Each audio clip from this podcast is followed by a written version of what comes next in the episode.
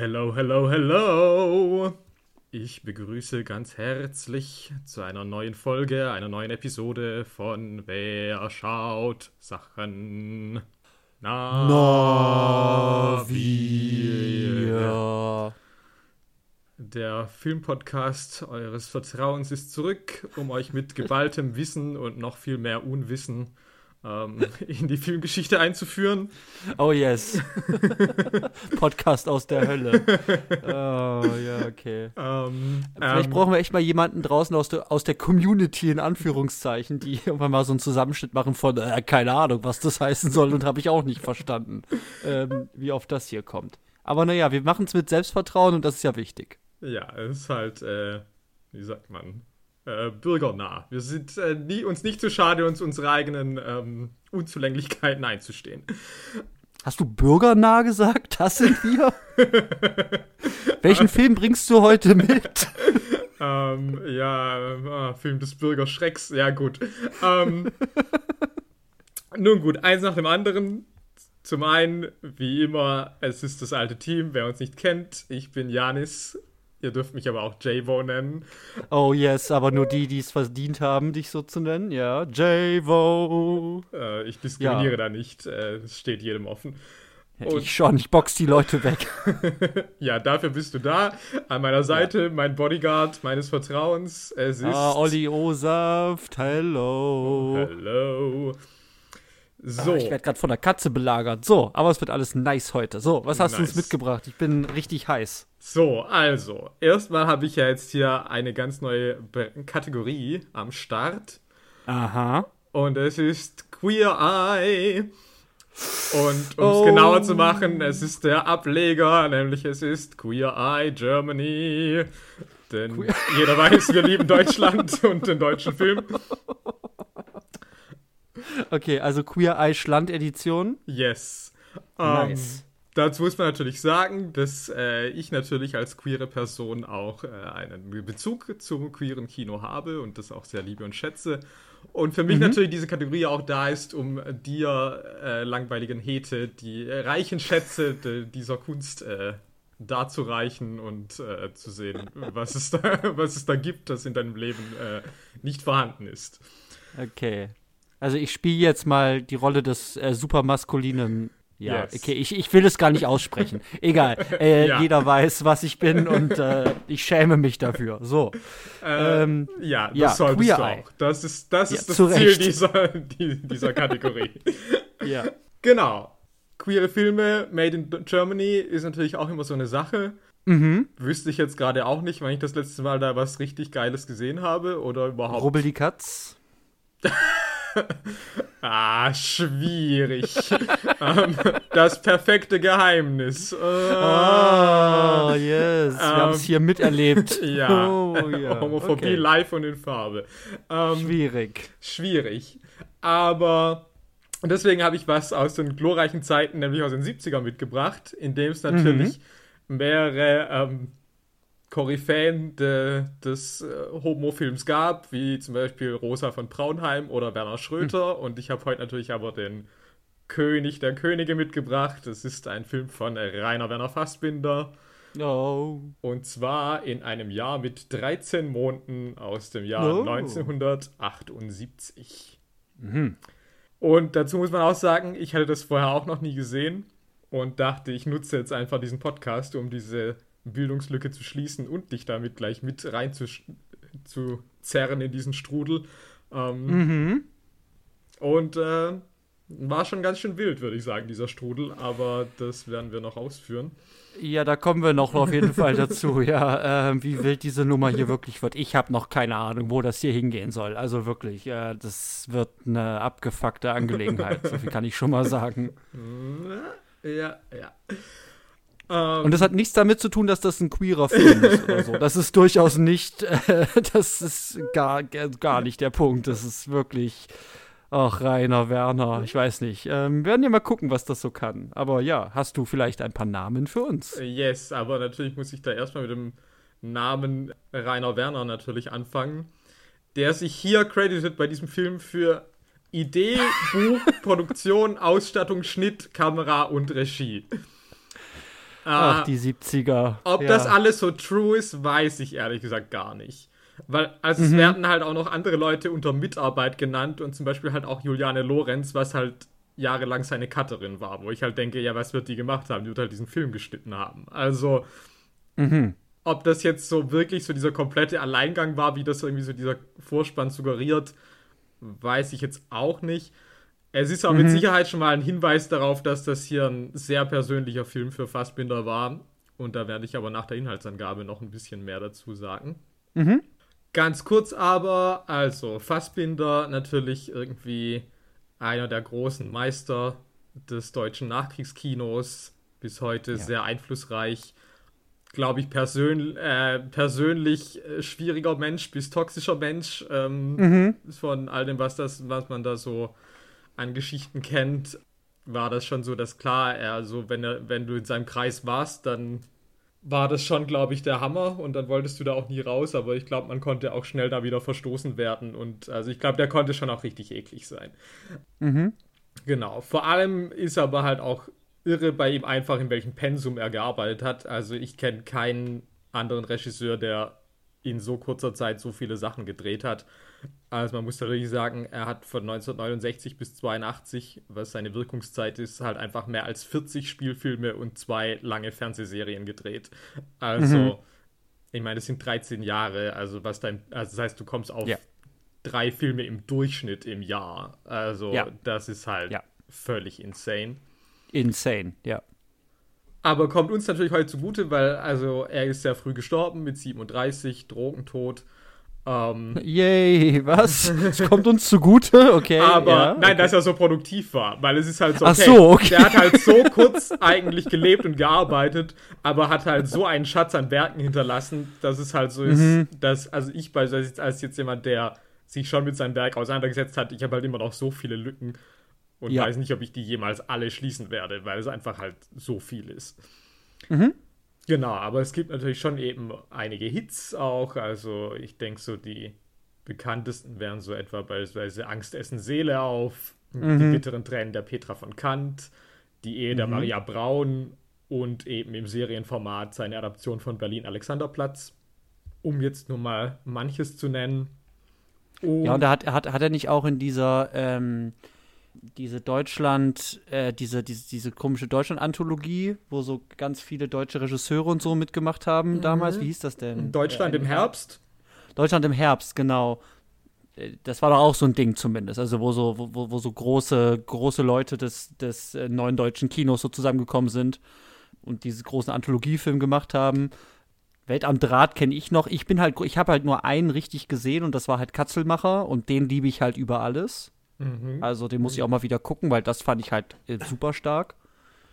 Ja, aber wie du schon gesagt hast, ne, auf jeden Fall eine große Koryphäe des neuen deutschen Films, so mit, mit, mit, mit hier Herzog und Wenders, wie wir das mal in der Filmgeschichte-Vorlesung gelernt haben. Yes. Aber auf jeden Fall ein großer, äh, also ein super einflussreicher Regisseur, wie du auch gesagt hast, ein wahnsinnig produktiver. Ja. Ja. Und natürlich äh, für das Thema des Queer Eye heute muss man natürlich sagen, also ich weiß nicht, ob er sich selber als äh, schwul oder bisexuell ähm, definiert hätte. Da weiß ich nicht, mhm. ob es da Aussagen gibt. Also er war auch verheiratet äh, zwischenzeitlich, aber hat eben auch lange Beziehungen mit Männern geführt. Insofern äh, und natürlich mhm. auch thematisch äh, sind natürlich einige seiner Filme, die sich auch damit ganz explizit beschäftigen. Also beispielsweise mhm. die bitteren Tränen der Petra von Kant oder eben mhm. auch das, was wir heute zu Gesicht bekommen. Und ganz kurz nur zum Cast. Also die Leute, die ich erwähne, sind alles auch so Leute, die auf jeden Fall in diversen Filmen von Fassbinder aufgetreten sind. Also er hat da schon immer auch seinen Cast meistens wieder recycelt. Also und wir haben in der Hauptrolle Volker Spengler. Wir haben Ingrid Caven, die wir hier schon mal bei uh. Suspiria äh, im Remake von Luca Guadagnino im Podcast besprochen haben und die mhm. eben mal mit Fassbinder verheiratet war. Dann haben wir Gottfried John, ähm, oh. mein Julius Caesar aus, den, äh, aus dem ersten Asterix und Obelix Realfilm. Mhm. Wir haben Günther Kaufmann, womit wir vielleicht ja. das erste Mal jemanden im Podcast besprechen, der auch im Dschungelcamp war. Oh, Meines Challenge. Wissens. Oder hatten wir schon was mit Oh. Brigitte Nielsen? Ich glaube nicht. Ähm, Nee, ich glaube nicht. Okay, das müsste man noch mal checken tatsächlich, jetzt so retrospektiv, ob wir, ob wir schon mal einen Haufen Dschungelcamp-Leute hatten. Ja, ich, ich glaube, man, man kennt auch Günter Kaufmann, wenn man ihn nicht aus Filmen kennt. Ich weiß noch, dass er auch damals, es gab mal diese, dieses, äh, diese Casting-Show von äh, äh, Bully Herbig für diesen Wiki-Film, Okay. wo sie die starken Männer gesucht haben. Das muss so Ende Nullerjahre äh, oder, oder, so Mitte Nullerjahre auf Pro7 gewesen sein. Und da kam auch Günther Kaufmann dann Ah. zum Vorsprechen. Äh, und da waren sie alle so angetan, so was, Günther Kaufmann hat kein Geld mehr oder er kriegt keine Jobs und dann durfte er den Bösewicht spielen oder so. Also es war damals auch noch so ein groß medial aufgeladenes Ding. Ähm, Okay. Da habe ich auch noch mal Günther Kaufmann gesehen. Na, ja, okay. Ja, dann haben wir Eva Mattes, die vermutlich auch vielen als äh, Tatortkommissarin bekannt sein könnte. Das hat sie auch lange gemacht. Mhm. Und wir haben eine Darstellerin, die, und mir war das nicht bewusst, auch in sehr vielen von Fassbinders Filmen mitspielt. Und das ist äh, Lieselotte Pempheit. Und das ist Fassbinders eigene Mutter, die hier die Rolle der Schwester Gudrun spielt. Oh. Yes. Ah. Oh. Ja. Ja, okay, das wusste ich nicht. Okay, da kommen alle mit rein. Okay. Mhm. Ja. Ja, ich glaube, das wäre es auch, was ich an Namen zu bieten hätte. Mhm. Eh, dazu kann ich vielleicht noch sagen, also ich weiß jetzt nicht, wie die zeitgenössische Kritik dazu ausfiel, aber ich würde schon sagen, dass das im Nachhinein jetzt vielleicht zwar nicht einer der bekanntesten Fassbinder-Filme ist, aber ich schon das Gefühl habe, dass er einer der renommiertesten ist und tatsächlich so in den Kennerkreisen sehr geschätzt ist. Mhm. Also auf so Listen ist es meistens relativ weit oben. Und angeblich, ich habe die Primärquelle dazu nicht gefunden, deswegen weiß ich nicht, ob das stimmt, aber man behauptet, dass Fassbinder gesagt, das in der Rangliste seiner eigenen Filme das auf Platz 2 eingeordnet hätte. Okay. Aber wie gesagt, vielleicht auch nur Urban Legend, bin ich nicht sicher. Und Ja, wild. Worüber ich leider auch gar keine Informationen gefunden hat, habe, was mich aber natürlich auch brennend interessiert hätte, wäre natürlich auch, ähm, wie viele Leute das damals im Kino gesehen haben. Weil ich da auch immer nicht sicher bin, weil ich schon immer denke, Fassbinder war ja schon irgendwie ein Ding. Also ich glaube schon, dass das, also er hat ja dann auch so ein bisschen dann vor allem dann auch später schon so den Crossover ein bisschen ins Mainstream, dann mit so Lili Marleen und Maria Braun und so.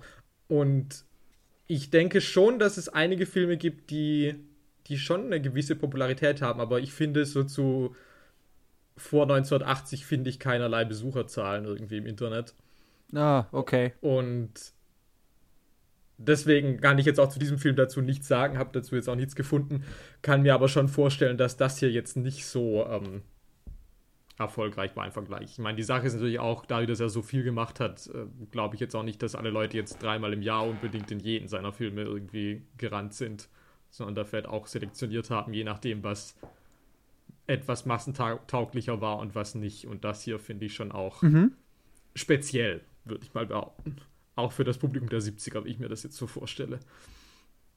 Ja, das wäre, was ich als Hintergrund erstmal jetzt zu bieten hätte. Und Mhm. dann würde ich jetzt dir übergeben, damit du uns mal den Inhalt dieses narrativen Werkes beschreiben kannst. Fuck you. Das ist, das ist der Albtraum. Okay, also wir kommen nun zur äh, glorreichen 90 Sekunden Challenge mit mir. Ja, es ist ein totales Debakel. Also, ich habe hier was aufgeschrieben, wie immer, und ich lese jetzt hier was vor und dann gucken wir, dass das, das macht halt gar keinen Sinn. Aber wir gucken mal, was wir dann damit machen. Yes, das ist doch ein guter Ansatz. Dann würde ich Okay. sagen, äh, die Challenge beginnt in 3, 2, 1, fast zusammen.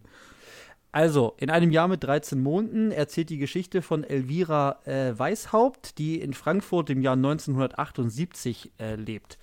Ähm, Elvira ist eine Transgender-Frau, die in der ersten Szene von mehreren Männern verprügelt wird. Indem sie nach Hause kommt, verlässt ihr Freund Christoph sie und ihre getrennt lebende Ehefrau Irene äh, macht sich Sorgen um die gemeinsame Tochter Marianne.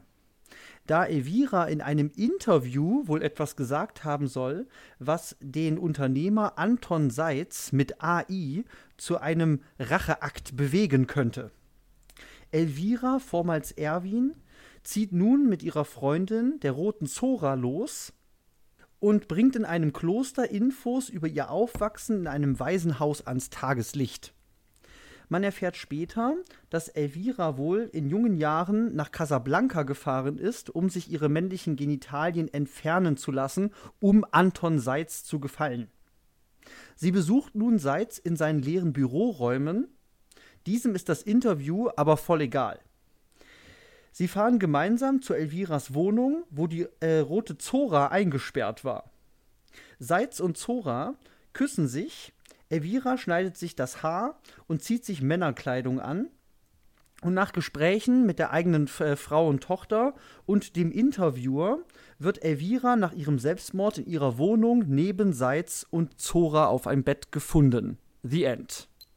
Ja, nice. Äh, vier Sekunden überzogen, aber das ist oh. ja. Äh Schon wieder so lang, ey, Mann. Ja, aber war doch äh, ganz schön viel drin. Also man muss halt einfach sagen, es ist sehr episodisch, was uns hier geliefert wird. Und ähm, es geht ja. vielleicht einfach weniger um Plot, als dass wir immer mehr Informationen über das Leben von Elvira und ihren Beziehungen zu anderen Personen erfahren, als dass jetzt wahnsinnig viel passiert in dem Sinne.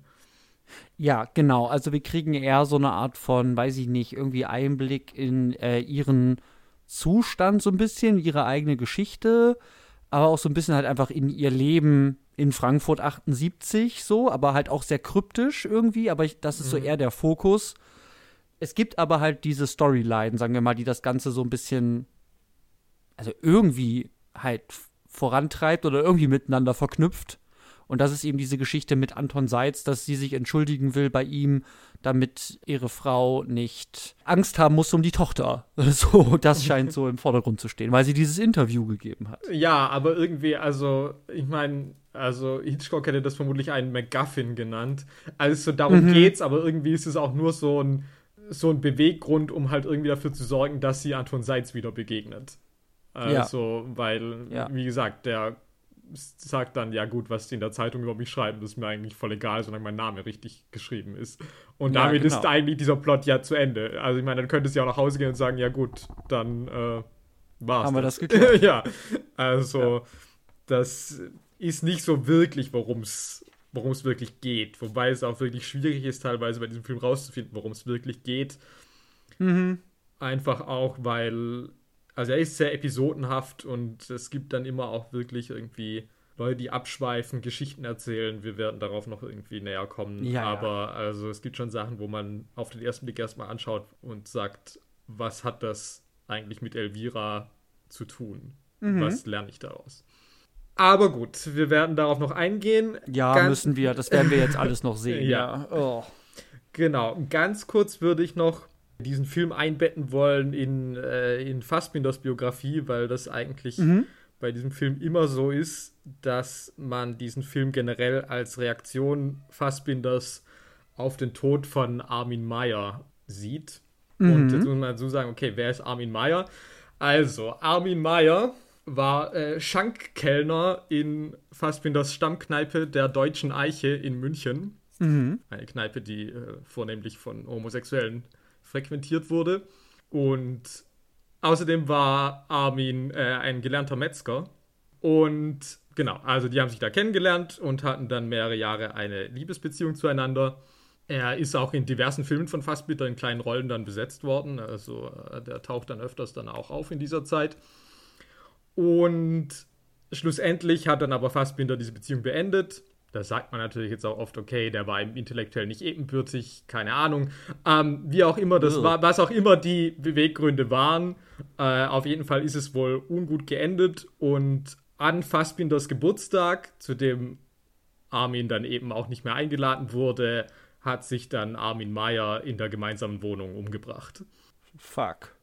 Und deswegen wird das eben so, also klar mit diesem Selbstmordthema, das ja in diesem Film sehr zentral ist, ähm, mhm. wird das generell so gesehen, dass man sagt, das ist eben die direkte Reaktion darauf. Also er hat das auch dann direkt in den Monaten nach diesem Tod eigentlich dann diesen Film gemacht. Also das ist auch wieder, ich verstehe halt nicht, in welcher Geschwindigkeit was wieder gearbeitet hat, weil es ist halt, äh, Armin Meyer hat sich im Mai umgebracht und im November kam dieser Film in die Kinos. Mhm. So viel auf jeden Fall dazu. Das, ähm, wie gesagt, färbt natürlich schon auch ein bisschen den Blick auf diesen Film.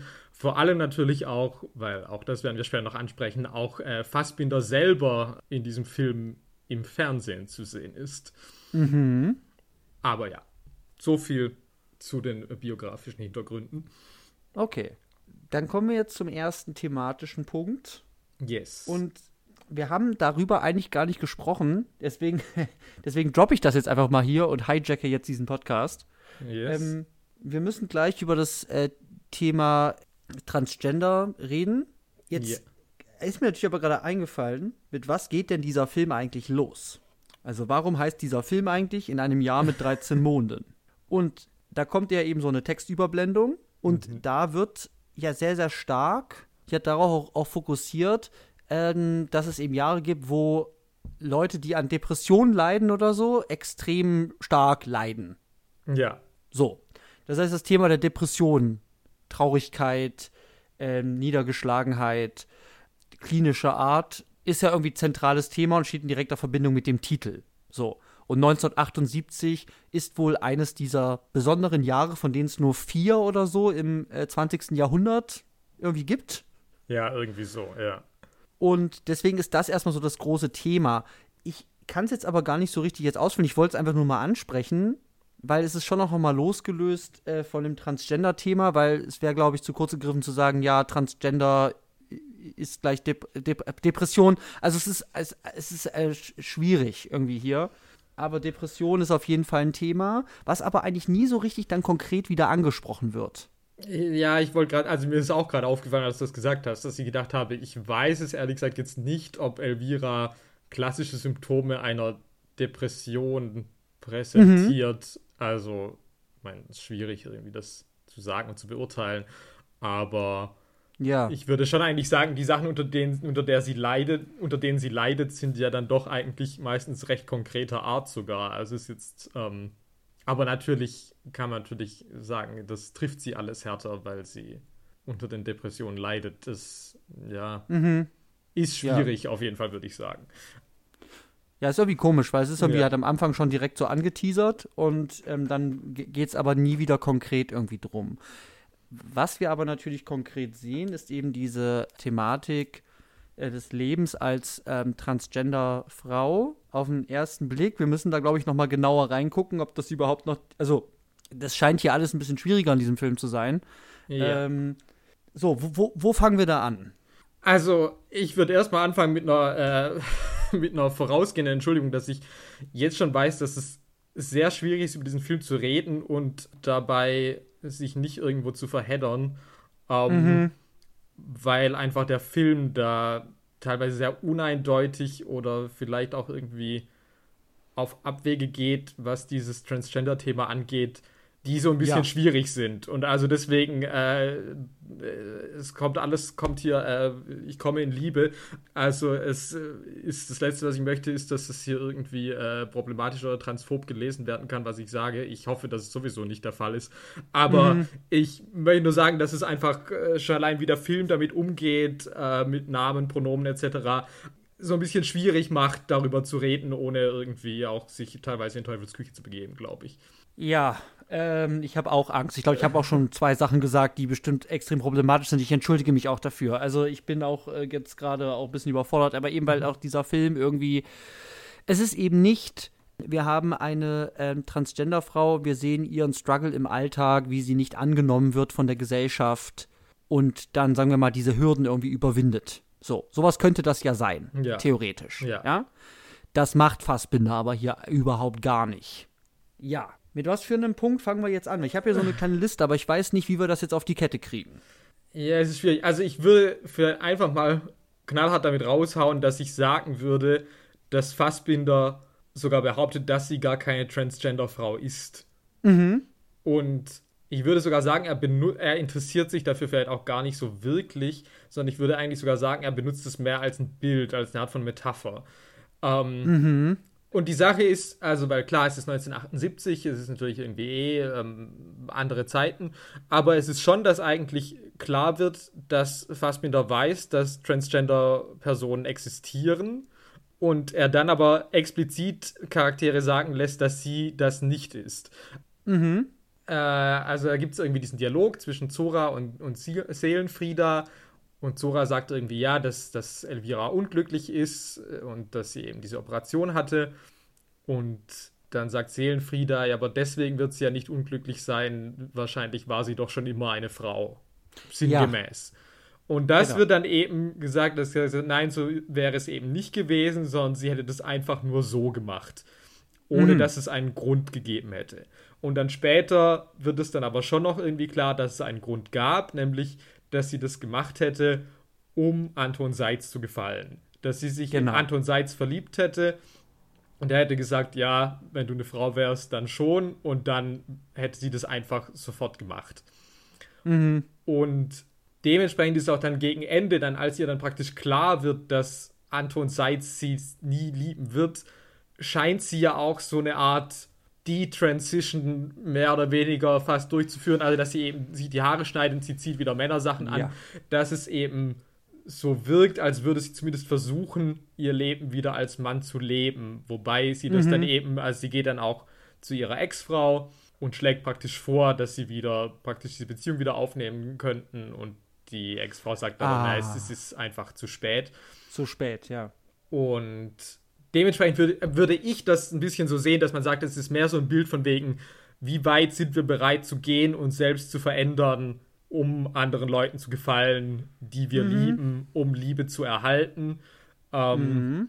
Also dazu muss man auch sagen, das ist tatsächlich nicht das erste Mal, dass Fassbinder das gemacht hat. Es gibt auch das Bühnenstück von ihm, das hat er geschrieben, als er noch ein Teenager war, das heißt Tropfen auf heiße Steine. Ähm, mhm. Gibt es auch eine Verfilmung, die ich sehr mag, von François Ausson. Und da gibt es tatsächlich auch das äh, ge praktisch genau das Gleiche, dass es dass eine Frau auftaucht und dann später stellt sich heraus, ja, diese Frau war also lebte ursprünglich als Mann und hätte sich aber umoperieren lassen in der Hoffnung dann die Liebe von einem der Hauptcharaktere zu erhalten. Also es ist tatsächlich mhm. mehr oder genau das, das, das gleiche. Und das ist natürlich alles so ein bisschen schwierig, natürlich, gerade wenn man natürlich überlegt, wie viel Repräsentation von Transgender-Personen gibt es zu dieser Zeit erst recht. Und ich meine ja bis heute, wo man mhm. natürlich sich darüber streiten kann, wie klug ist es dann eben, so eine Figur in den, Fo in den, den Fokus zu rücken, weil das natürlich schon irgendwie auch praktisch Munition liefert, dass du praktisch das natürlich irgendwie äh, transphoben Leuten irgendwie äh, da in die Hand gibst, dass sie dann sagen könnten, irgendwie, ja, das ja. sind Leute, die haben Probleme mit ihrer Identität, die wissen irgendwie nicht, wer sie sein wollen, etc. Mhm. PP will da jetzt gar nicht so äh, da irgendwie äh, in die Tiefe gehen, in so Abscheulichkeiten, aber ähm, mhm. das ist natürlich was, was man theoretisch da irgendwie schon auch so ein bisschen sehen könnte, vor allem weil es eben keine Gegenbeispiele gibt in der Filmgeschichte zu dieser Zeit, würde ich jetzt behaupten, oder wenige auf jeden Fall. Mhm. Andererseits ist eben diese Frage, ob man halt einfach auch sagt, okay, also ob man vielleicht sogar weitergehen kann und sagen kann, ja gut, irgendwie Elvira besitzt eine Identität, die eben sich überhaupt nicht in diesem binären Körpermodell je irgendwie manifestieren kann, die einfach auch darüber hinausgeht und vielleicht äh, mhm. also weiß ich nicht, wie weit man da kommt, aber vielleicht äh, ja. ist es natürlich äh, auch sowas, wo man irgendwie sagen kann, okay, ähm, ja, ich weiß. Also, ich weiß. Es ist schwierig und es ist schwierig, äh, wie, ja. wie das der Film äh, transportiert tatsächlich. Ja, aber es ist schon irgendwie so eine Umkehrung zu so einer, ich, ich nenne es jetzt mal klassisches Bild. Ich denke, wenn du eine Transgender-Person bist, dann leidest du darunter unter Umständen, ähm, dass eben du dich nicht in diesem Körper ja, zu Hause fühlst, ist irgendwie falsch, aber, aber dass das praktisch, dass dieser Körper nicht, nicht das repräsentiert, wie du dich fühlst, Mhm. Und dann leidest du darunter und machst praktisch eine, eine Transition, wo du aber wiederum an gesellschaftlichen Konventionen ja zum Beispiel auch dann extrem äh, unter denen auch leiden kannst, weil diese, diese Art von Identität, sagen wir mal, nicht angenommen wird. Ja. Hier ist es, wie du schon gesagt hast, ja komplett anders, sondern es ist eher so, dass eben eigentlich Elvira irgendwie unter dieser Transition zu leiden scheint, dass sie diese Transition gemacht hat. Ja. Also Ja, eben nicht unter den gesellschaftlichen Bedingungen, bestimmt auch dann, aber ähm, das ist eben eher der Punkt, dass sie eben, wie du es gesagt hast, eben keine Transgender-Frau per se ist, sondern dies eben nur gemacht hat, um eben ähm, einem, einem, einem Mann zu gefallen. Und darunter leidet sie jetzt praktisch irgendwie immer noch. Und ich finde das, was du gesagt hast, das trifft total auf den Punkt, dass es eigentlich wirklich nur für Anton Seitz war. Und sobald der weg ist, oder sobald da eigentlich die, Real die Realisierung da ist, dass das nichts wird, dann kommt der Wechsel, Haare ab, Klei Kleidung wieder geändert. Und wenn das aber auch nicht, dann klappt das aber auch nicht mit der, mit der, mit der Frau, mit Mhm. Irene.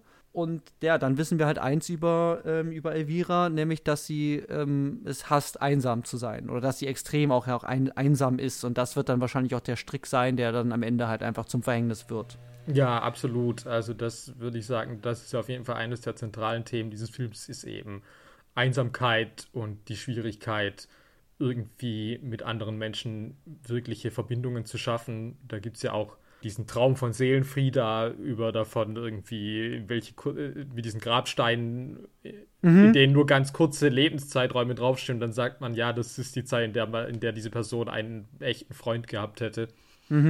Und das geht über drei Jahre oder so nicht hinaus und die meisten Genau. sind nur einige Wochen oder Monate. Genau, ja. Und, Mhm. und klar, sie scheitert ja daran, dass sie praktisch immer wieder abgewiesen wird. Und äh, da ist aber auch so, also sie wird immer wieder abgewiesen, aber es ist nicht so explizit tatsächlich, dass sie wegen ihres Transgender-Daseins abgewiesen wird. Also zumindest Mhm. ist das nicht im Text so klar. Nee, irgendwie gar nicht. Ne? Nee, also also sehen wir es ist- zumindest nichts. Nee. Nee.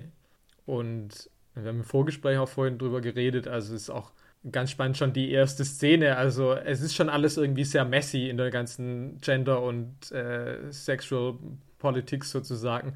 Also, dass sie am Anfang geht sie in der ersten Szene, man sieht es nur so halb äh, im Dunkeln, also sie geht an den Main in Herrenkleidung und bezahlt sich einen Stricher und als dieser Stricher dann merkt, dass sie tatsächlich den Körper einer Frau hat oder eine Frau ist, fängt er sie an dann zu verprügeln und irgendwie und andere Stricher kommen da irgendwie noch dazu. Und das ist natürlich Mhm. auch eigentlich, dass man ja eigentlich denkt, Hate Crimes gegen Transgender-Personen sind ja meistens eher daran gerichtet, dass man sagt, dass eben diese Personen, die diese, diese äh, Verbrechen ausüben, behaupten, diese Person hätte nicht dieses Geschlecht, weil sie eben eine Transperson ist. Und hier ist es dann auch wieder umgedreht. Also es ist schon alles immer irgendwie nochmal anders, als man es vielleicht irgendwie erwarten würde oder zumindest aus der aus meiner heutigen Perspektive ich irgendwie Narrative erwarten würde, die sich mit diesem Thema auseinandersetzen. Und das ist natürlich irgendwie teilweise auch sehr spannend, weil es natürlich irgendwie in, in unerwartete Richtungen geht, aber teilweise eben auch so ein bisschen, wenn man sagt, na,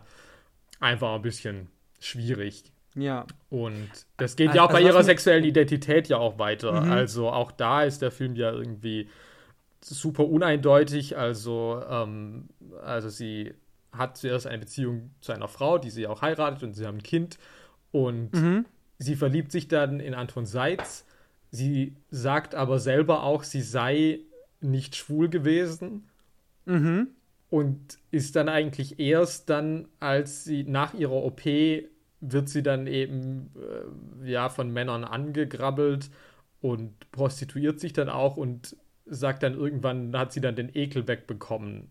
Andererseits Ja. aber das ist ja auch irgendwie so, mm, okay, also es ist für mich auch schwierig jetzt irgendwie das äh, so wirklich mit, mit sexuellen, sexuellen Identitäten äh, übereinzustimmen. Also ich meine, es ist ja nicht so, als ob ich jetzt sagen könnte, man kann sich das antrainieren. Also, es, Mhm. also auch da ist es alles irgendwie undurchsichtig bis messy ein bisschen, was, was mir da irgendwie gegeben wird. Ähm, Mhm. Ja, zum Thema Sexualität ist ja auch nochmal so eine ganz komische Sequenz, die ja ziemlich gegen Anfang kommt, nachdem Christoph ja die Wohnung verlassen hat ähm, und sie ja auch immer noch verletzt ist. Ist das da? Mhm. Mit der, mit der Autoerotic Asphyxiation? Ähm, glaube, dass ja. sie dann eben, dass sie dann eben ähm, auf dem Bett liegt und dann eben masturbiert, aber äh, während sie sich mit äh, mit was mit einer Krawatte selber wirkt, so und das Mhm. das dauert auch ein paar Sekunden, so und ich glaube sie äh, wird dann irgendwie, weiß ich, schläft dann ein oder so oder wird ohnmächtig, was auch immer. Und ich glaube, die rote Zora, nee, die rote Zora oder Irene findet sie dann auch in der Wohnung. Äh, das ist Irene. Irene. Das geht aber irgendwie mit, mit, mit nichts irgendwie einher. Also ich sage, ja klar, ähm, alle Transgender-Personen stehen auf Autoerotic Asphyxiation oder so. Also das, das ist halt, das ist auch nichts, was der Film, glaube ich, sagen würde, sondern das ist irgendwie mhm. auch so eine, also es hat für mich sowas von so einem Bild wie so eine Selbstbestrafung irgendwie auch so ein bisschen. Mhm. Also was so ein bisschen wieder für ihr eigenes Unglück oder Unglücklichsein irgendwie halt auch steht. Aber auch das ist, das ist irgendwie so eine sexuelle Komponente der Figur, die ich irgendwie auch, die da so reingeworfen wird, wo ich dann auch nicht genau weiß, äh, was, was, äh, was sagt mir das jetzt? Oder wie fügt sich das mit den anderen Dingen irgendwie überhaupt zusammen, die ich über sie weiß? Ja. Ja, ja, nee, also auch da, also könnte ich jetzt auch keine eindeutige Lesung dafür äh, anbieten, warum, warum es diese Szene gibt und was es mir genau über sie sagt. Also ob das irgendwie auch schon mhm. uns mit ihren suizidalen Gedanken und irgendwie, äh, aber weiß ich jetzt halt auch nicht. Äh, äh, mir, mir, ist halt noch aufgefallen, was ich wirklich auch ganz interessant finde, ist halt auch diese Beziehung zu Irene. Mhm. Also wird ja gesagt, äh, die, die haben geheiratet und sind auch immer noch verheiratet. Also ähm, die haben sich nie scheiden lassen. Mhm. Haben eben auch eine gemeinsame Tochter. Und die scheinen ja immer noch irgendwie auch ein, ein freundschaftliches Verhältnis auch wirklich zu haben. Sie ist irgendwie Studienrätin, also sie scheint Lehrerin zu sein. Ja. Und ich finde das halt irgendwie ganz, ganz schön irgendwie zu sehen, weil die haben so ein selbstverständliches, freundschaftliches Verhältnis irgendwie zueinander. Klar, sie kommt am Anfang da mit, mit irgendwie Panik und was hast du da für ein Interview gegeben und so. Aber die Art und Weise, wie die eigentlich sonst irgendwie miteinander umgehen, ist extrem halt respektvoll, ist so ein bisschen so eine Art von, ja, vielleicht zu der Zeit auf jeden Fall auch oder heute auch, kommt mal so alternativer Lebensentwurf, was vielleicht auch so gegen so eine Art von Mainstream-Vorstellung von Ehe und Freundschaft irgendwie halt auch irgendwie geht. Ähm, Aber dass die beiden sich irgendwie immer noch irgendwie unterstützen oder zusammen halt irgendwie halten. Ja, nee, absolut. Also auch, also man erfährt ja auch wenig über die Beziehung zu der Tochter. Ähm, mhm, ja. Aber, also ich meine, sie nennt, sie nennt Elvira Papa, okay, ja, da kann man sich jetzt natürlich irgendwie wieder irgendwie äh, streiten, mhm. ob das jetzt irgendwie angemessen wäre oder nicht, aber sie scheint ja trotz allem auch irgendwie ein liebevolles Verhältnis also scheint ja zwischen den beiden auch zu existieren. Ja. Also ist jetzt auch nicht so, als ob das jetzt irgendwie so, dass Elvira da jetzt komplett äh, außen vor wäre, sondern sie scheint schon auch Teil dieses Lebens zu sein, auf jeden Fall. Ja, und es hat auch irgendwie so eine Lockerheit. Es gibt diesen einen Satz, wo, wo dann irgendwie Marianne dann irgendwie fragt, weil sie will eigentlich in Frankfurt bleiben, aber die Mutter will, dass sie äh, hier das, das, das, das Nest praktisch verlässt und nach München mhm. irgendwie äh, halt ja. zieht. Ja und äh, fragt dann, ja, was, was sagst du denn dazu? Und dann, dann, dann sagt Elvira halt, ja, da, da pff, deine Mutter kennt dich viel besser als ich. ähm, da, da, also die, so, die wird das schon wissen. Und das hat so eine, so eine Selbstverständlichkeit irgendwie mit dieser Situation, dass die sich vielleicht auch nicht so gut kennen oder halt eher, also Elvira nicht so ein zentraler Teil mhm. von Marians Leben irgendwie ist. Das hat aber kein Konfliktpotenzial oder so da. Das hat eher so eine Nüchternheit und so, ein, so, eine, so ein Realismus äh, mhm. oder so eine realistische mhm. Anschauung von den Figuren auf die Situation. Ja. Das sind so kleine Sachen irgendwie, die ganz interessant sind, wie halt diese, diese Figuren oder wie dieses Familienkonzept da irgendwie halt funktioniert. Und ich kann mir schon vorstellen, dass das halt äh, zu der Zeit äh, oder auch heute noch, äh, also so, sowas so darzustellen, schon noch einfach eine unbekanntere Art von Lebensentwurf auch einfach ist. Absolut. So, und die ja. so zu zeigen. Ja. Ja, nee, ja. klar. Also in der Hinsicht würde ich auch sagen, ist vieles, was ich in diesem Film sehe, auch für heutige Standards, äh, also jetzt nicht mutig, aber schon ähm, ungewöhnlich auf jeden Fall, würde ich mal sagen. Mhm. Und jetzt eben unabhängig, also, okay, ich würde sagen, dann, dann, haben wir das Transgender-Thema eigentlich, ähm, haben wir soweit bearbeitet, so gut wir das können. Ich denke auch. Äh, ich Zumindest um ein grobes Bild davon zu geben, was der Film macht und wie er damit operiert. Ja, genau. Und das ist, ist schon irgendwie auch ein bisschen, also es ist ein bisschen wirklich so quer gegen den Strich, als was man vielleicht irgendwie erwarten würde zu dieser Thematik. Ja. So, und jetzt ist das aber nicht das einzige Thema. Vielleicht. Das ist so das größte Thema vielleicht, was sich halt irgendwie durchzieht. Ja. Es gibt aber noch so hier und da einfach auch noch mal so ein paar kleine Sachen und die versuchen wir jetzt mal so ein bisschen abzuklappern, würde ich jetzt mal vorschlagen. Ja. Und ich sag jetzt mal Deutschland. Das ist ja Schland, Schlandkino. Ja. Ja. Ja, da kommen wir jetzt in die Aspekte, Ach. wo es halt wirklich schwierig wird bei diesem Film. Ja. wir können es auch noch hinten anstellen, ne? Nein, nein, wir können da jetzt schon mal uns langsam mal annähern, mal schauen, wo wir da hinkommen. Ja. Würdest okay. du Fassbinder allgemein als einen Kritiker und Chronisten des deutschen Bürgertums bezeichnen? Ja, natürlich. Mit Aha, okay. Gut. Das habe ich nämlich erwartet tatsächlich. Ich habe ja wenig gesehen, aber das hätte ich erwartet und da würde es sich für mich schon auch wieder einlösen, wenn das eben auch hier eine Thematik ist. Ja, aber natürlich ist das leider oft nicht so das, womit ich am meisten irgendwie anfangen kann oder was mir am meisten sich erschließt, die politischen Dimensionen dieses Kinos. Ähm, mhm. Und gerade hier hatte ich jetzt auch nicht damit gerechnet. Also, ich würde vielleicht vorher noch ganz kurz was zwischen reinschieben als mhm. Übergang.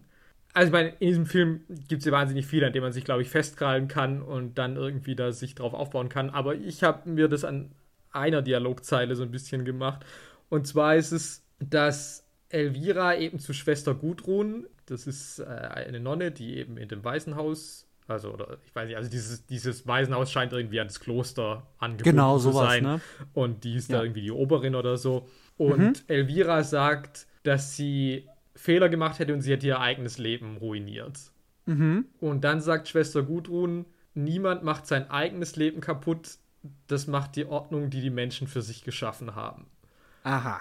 Und das ist so ein bisschen, wo ich praktisch meine Interpretation dieses Films ansetzen würde, von wegen, das ist so ein bisschen, das ist zwischen inwiefern haben wir unseren eigenen Willen und sind selbst irgendwie verantwortlich für das, was unser Leben bestimmt und inwiefern sind wir einfach einer Gesellschaft und einer menschlichen Ordnung ausgesetzt, gegen die wir uns praktisch irgendwie nicht wehren können, wirklich. Mhm. Und in dieser Hinsicht macht für mich auch tatsächlich das mit diesen Monden Sinn, weil ich dann auch sagen würde, das ist eigentlich genau das Gleiche, dass du eben praktisch sagen kannst, wenn du das auf diese Mondjahre schiebst, dann kannst ja. du nichts machen. Dann, dann nee. die reißen dich in das Elend, du bist machtlos, weil das sind die Monde. Was willst du tun? Mhm. Und also so sehe ich das, also so würde es für mich auch mehr Sinn machen, dann auch eben dieses Bild mit diesen Monden zu sehen, anstatt das jetzt irgendwie so auf die astrologische bare Münze zu nehmen, dass man jetzt sagt, ja genau, ähm, das sind die bösen Jahre, da ähm, nimm dich in Acht. Äh, und, ja. und wenn ich das irgendwie als Angriffspunkt nehme, dass ich eben sage, es ist eben auch ein großer Punkt daneben Sozial- und Gesellschaftskritik, dann komme ich vielleicht irgendwie rüber in eben auch das, was sagt es mir über das Land. Mhm. Und, mhm. und dann würde ich nämlich halt sagen, also, also erstmal, es spielt in Frankfurt. Ich weiß nicht, wie oft das bei Fassbinder der Fall ist, aber ich glaube auch eher selten. Mhm. Und ich glaube, das ist schon auch so ein bisschen so der Inbegriff, so diese exemplarische Stadt für irgendwie so Wirtschaftswunder, Wirtschaftswachstum, mhm. äh, natürlich irgendwie mit den ganzen Wolkenkratzern und so. Und es ist ja auch irgendwie so das Thema Gentrifizierung. Also Anton Seitz ist ja auch reich, weil er praktisch irgendwie alte Gebäude aufkauft, dann da irgendwie ja. die, die Leute raustreibt, dann die abreißen lässt und da dann irgendwie Wolkenkratzer draufbauen lässt. Mhm. Und da würde ich halt auch wieder irgendwie so sagen, dass halt eben so dieses Thema Macht, also dass ich auch sagen würde, es ist ein Thema des Films ist dann eben auch Macht in Beziehungen, im Privaten, aber eben halt mhm. auch im, im Politischen, im Ökonomischen etc. Und das hat ja immer, und das ist immer praktisch, das levelt sich immer nach weiter oben auf. Also es ist irgendwie, also hinter Anton Seitz steht dann ja wiederum auch irgendwie so die Korruption der ganzen irgendwie der Stadtverwaltung und der Polizei und keine Ahnung, die das alles ja auch irgendwie irgendwie decken. Und unten ist aber trotzdem mhm. halt immer irgend, also es wird immer auf dem Rücken von irgendjemandem Schwachen wird es halt irgendwie ausgetragen. Also irgendjemand muss, muss leiden, damit die anderen profitieren, sozusagen. Und mhm. wo ich dann auch mich gefragt habe, inwiefern ist auch immer noch natürlich irgendwie so misslungene Entnazifizierung und so, weil es gibt dann diese Geschichte von den Schwaben. Ja. Diese Geschichte, wo ich auch, also das war so das Einzige, womit ich mir da irgendwie einen Reim drauf machen konnte, wie die denn irgendwie in diesen Kontext dieses Films passt.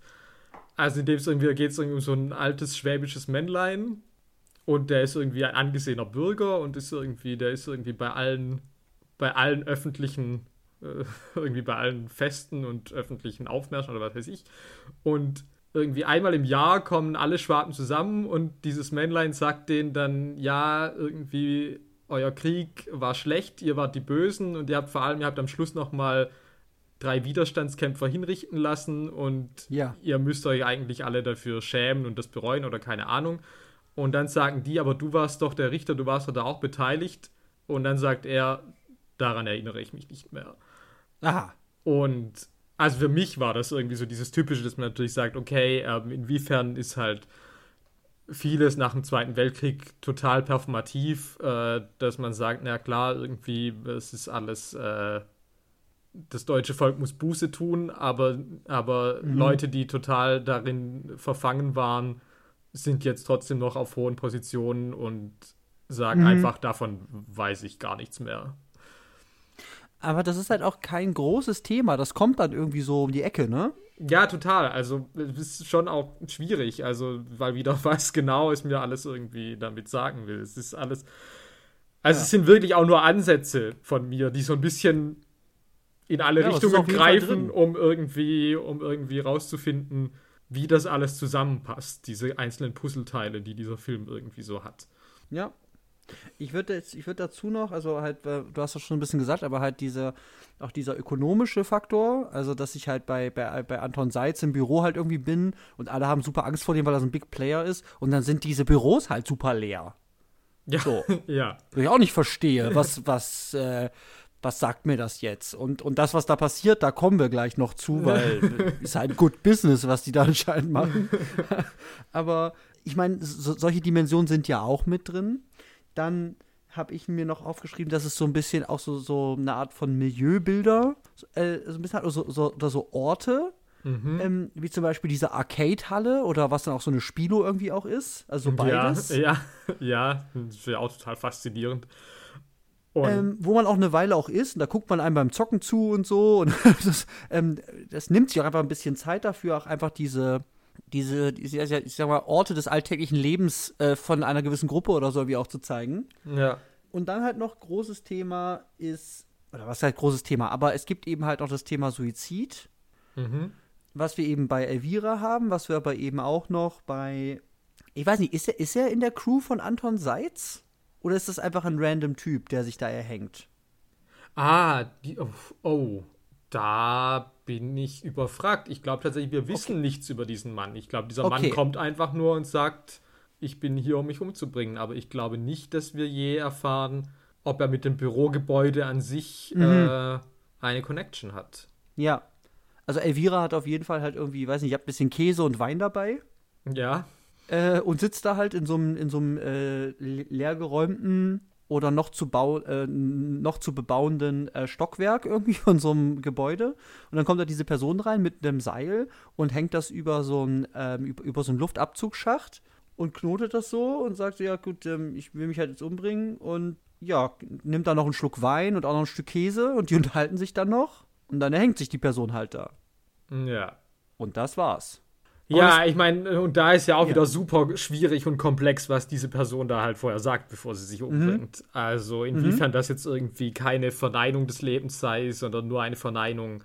Ich glaube da auch wieder praktisch eigentlich eine Verneinung der, der Umstände, unter der, unter der gelebt werden muss. Also man praktisch sagt, man, man verneint nicht die schönen Seiten des Lebens, sondern verneint diese Manifestation des Lebens, in der man, in die man jetzt geraten ist oder so. Also es ist auch für mich super ähm, äh, undurchsichtig auch mal wieder, wie viele der Unterhaltungen auch in diesem Film.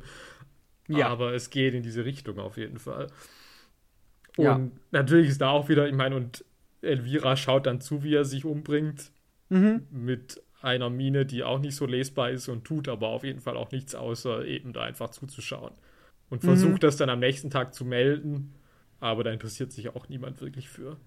Also sie versucht das dann bei dieser Putzfrau und die sagt, ja, da bringen sich regelmäßig Menschen um. Das Ah, stimmt, die. Lady, die da durch, die, die dann durchs äh, Schlüsselloch kichert. Oh, die habe ich Ja. ganz vergessen. ja. Ja, die ist super. äh, Schlüsselloch, ja. Aha.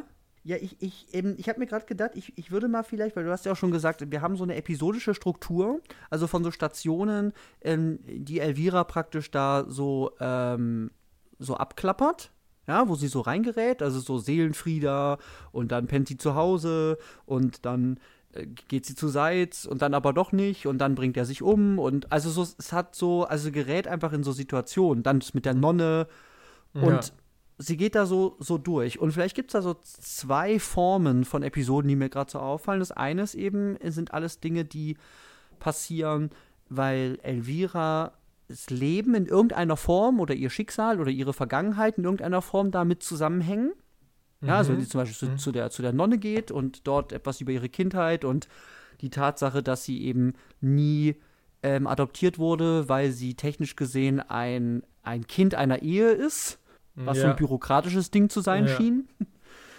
Also die gibt es, wo unsere Hauptfigur halt direkt irgendwie betroffen ist. Und dann gibt es aber wieder so Szenen, wo sie praktisch nur, nur irgendwie Zuschauerin oder so ein bisschen oder so ein bisschen fehl am Platz, sagen wir mhm. mal, wirkt, wo sie eigentlich nur das, das Leben in dieser Stadt so ein bisschen vielleicht begutachtet oder da so reingerät. Und da ist vor allem halt irgendwie Seelenfrieda, habe ich so das Gefühl, wo sie so ein bisschen außen vor steht. Da geht es zwar um sie. Ja. Aber da wirkt sie ein bisschen außen vor und bei dieser Suizidszene eben auch. Also sie, ja. sie, sie, sie läuft durch den Strom der Stadt und dann begegnet eben so ein, so ein Alltag, der da eben zu der Zeit irgendwie halt zu walten scheint, irgendwie. Mhm. Ja, ja, nee, das stimmt schon, ja. Ähm, und da haben wir eben sowohl halt irgendwie so ein kulturelles oder, ähm, oder, oder so ein bisschen so ein Stadtzeitbild, äh, als auch eben dann so eine persönliche Charakterzeichnung durch diese verschiedenen Episoden, die dort, die dort eben halt ähm, geschehen. Ja. Und die sind eben total unterschiedlich, die sind total heterogen, da werden unterschiedlichste Themen irgendwie, die auch überhaupt nicht zusammengehen, wo ich dann auch so ein bisschen so sitze und denke so, wupp, äh, jetzt das auch noch, huch, äh, was willst du mir eigentlich sagen? Und es ist schon ein bisschen schwierig, weil dieser Film knallt mir halt wirklich da die Themen auch einfach um die Ohren und ich muss dann noch ein bisschen gucken, wo ich bleibe und wie ich das eigentlich zusammenfüge. Und dieser Film nimmt mich dann auch wirklich nicht an die Hand, sondern sorgt eher noch dafür, dass ich mir keinen Reim drauf machen kann, irgendwie gefühlt. Ja, total. Ich glaube, das hat auch einfach wahnsinnig viele Querverweise mit Sicherheit auch auf irgendwelche mhm. Sachen. Also ich glaube, da weiß ich auch nicht, was da alles bestimmt Referen was es da für Referenzen gibt. Also ich meine, wenn die Nonne dann irgendwie halt ein Schopenhauer-Buch in der Hand hat und weiß ich halt auch nicht, was mir ja, das sagen soll. also, okay, cool. Ja, oder auch Fernsehen, ne? Was läuft denn da in den Medien und so zu der Zeit, ne? Ähm, äh, wie sehen da so Liebesfilme aus? Oder äh, was läuft da in den Nachrichten? Ja, Augusto Pinochet und so weiter. Ähm, das würde alles wieder so in diese Richtung auch irgendwie sprechen, dass eben auch Medien da auch noch drin sind, zum Beispiel. Ja, also, ich meine, diese Fernsehszene, also wegen mir können wir da auch gleich drüber reden. Ja, bitte. Ähm, genau. Fernsehen. Also, weil, also im Fernsehen läuft zum einen, ich habe das natürlich recherchiert, ich kann das auch nicht, also es läuft ein französischer Film mit dem Titel Wir werden nicht zusammen alt. Ähm, mhm. Und also diese Szenen sind aber auch alle irgendwie relativ krass. Also, dass ich schon sage, naja, das sieht schon auch ganz schön ja. toxisch oder auch abusive aus, was irgendwie der Mann da mit dieser Frau da irgendwie macht. Genau, es gibt auf jeden also Fall einen so ein Liebes, also das ist eben die, dieser Film, den du beschreibst. Und da, was dieser Mann zu dieser Frau sagt, ist halt total irre. Ja. Und wir sehen praktisch, während halt Elvira halt irgendwie passed out on the bed ist, schaut äh, praktisch die rote Zora, schaut das auf ihrem Fernsehen und sie seppt dann immer so durch. Und es wechseln dann immer so die verschiedenen Kanäle und wir kommen immer wieder irgendwie so in andere Szenen, auch immer wieder in kurzer Zeit von diesem Film auch immer wieder rein, aber das mhm. Thema scheint irgendwie immer das gleiche zu sein. Ja. So. Und also erstmal, also schon mal einfach formell, also diese Szene ist halt lang, also es ist halt irgendwie fünf Minuten oder so, in denen wir eigentlich halt nichts tun, außer halt der roten Zora beim Fernsehen zuzuschauen. Also es ist jetzt nicht ja. irgendwie, dass man sagt, na gut, das ist jetzt kurz irgendwie so, die macht halt einen Fernseher an, da läuft irgendwas. Nee, also es ist schon so lang, dass ich schon denke, okay, anscheinend sollte ich mich doch auch damit auseinandersetzen, was in diesem Fernseher läuft. Und es ist auch merkwürdig, weil also es zappt dann auch immer weiter, obwohl sie eigentlich nichts mehr zu tun scheint. Also es wirkt mhm. dann aus, als ob der Fernseher das automatisch machen würde. Mhm. Und es sind eben drei Sachen. Also es ist zum einen eben dieser Film. Und dann zum anderen sehen wir eben äh, ja, also Nachrichten oder Dokumentationen über, über Pinochet in Chile, über die Militärdiktatur. Mhm. Ähm, und das dritte, hat die Ordnung wiederhergestellt, ne? Und solche, solche ja, genau. Sachen kommen da ja, ne? Genau. Disziplin. Ja, und ja, und es gibt irgendwie eine Staatsabstimmung äh, irgendwie äh, und wer mit Nein stimmt, gilt halt eigentlich sofort als Vaterlandsverräter und ähm, ja, halt eben die diktatorischen Zustände dort. Und das mhm. dritte mhm. ist dann eben Fassbinder selber, der eben auch irgendwie sinniert über, die, über das Versagen seiner persönlichen Beziehungen. Und es ist dann schon die Frage, okay, also ich meine, er wird das Ganze ja schon auch aus einer gewissen Sicht der Schuld rausgesehen haben und es ist dann für mich schon so, okay, inwiefern assoziiert er sich selber, also zum einen eben mit diesem Mann äh, aus, diesem, aus, diesem, aus diesem Film. Mhm. Und zum anderen für mich halt wieder, wo ich wieder sagen würde, okay, ähm, privat und politisch, also dass ich halt auch, auch sagen wieder, also sind wir von der von der vom Machtmissbrauch in der Militärdiktatur bis zum Machtmissbrauch in, in persönlichen Beziehungen. Sie werden da Vergleiche mhm. gezogen. Also es würde in meine Lesart des Films sich irgendwie einfügen, weil sonst, weil es ist ja, also wenn du mir jetzt sagen würdest, na gut, da sind jetzt irgendwie fünf verschiedene Nachrichten, dann würde ich sagen, okay, ist halt Zeitkolorit. Ja. ja, es ist halt so, okay, was läuft gerade im Fernsehen? Keine Ahnung, Sport, ähm, Ra irgendeine Raumstation. So, äh, genau, äh, irgendwie. Genau so. Dann würde ich sagen, na gut, das schaltet jetzt einfach hinten dazwischen irgendwie rum. Aber nein, es mhm. ist halt, wir kommen immer wieder dann auch zu Chile. Also ich sagen, mhm. okay, es scheint jetzt halt wirklich nicht zufällig gewählt zu sein, sondern es ist schon, dass du mir irgendwie auch was damit sagen willst und es doch auch irgendwie den Kontext mit anderen Aspekten dieses Films irgendwie bringen willst. Mhm. Ja, und dann gibt es natürlich auch noch eine zweite Fernsehszene. Yes, die gibt es auch. Die, äh, ja. Und damit kommen wir vielleicht zu den Kuriositäten dieses Films. Ja, das ist auf jeden Fall ein guter Übergang dazu. So, also, also okay, ich kann es nur mal kurz beschreiben. Also, ja. eben, wir haben diese erste, da guckt die rote Zora. Und wir haben eben eine zweite, das ist eben, wo Elvira Anton Seitz in sein Büro räumt und er hat so ein paar Leute von seiner Crew oder seiner Firma, was auch immer das für Leute da sind, sind eben da in so einem Büro und dort läuft eben ein Fernseher. Und was läuft da eigentlich? Weißt du das? Äh, also es ist ein Film mit äh, Jerry Lewis und Dean Martin, die ein typisches Comedy-Duo der 60er sind. Ähm, ja. Und der Film heißt, ich glaube, You're Never Too Young oder so. Ich kannte den aber auch, also ich kenne den auch nicht. Also ich habe von dem auch vorher noch nie gehört. Okay, klingt nach einem ekligen Titel auf jeden Fall. ah, so hatte ich das nicht gelesen. Ähm, ja, das stimmt. Äh, rein, rein, auf, rein auf dieser Ebene ähm, schwierig. Ich weiß nicht, worum es da geht. Ich okay, ich auch nicht.